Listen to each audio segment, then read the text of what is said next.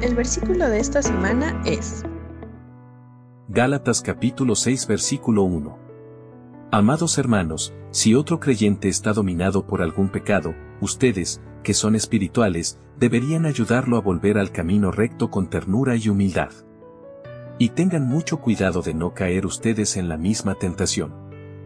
Gálatas capítulo 6 versículo 1.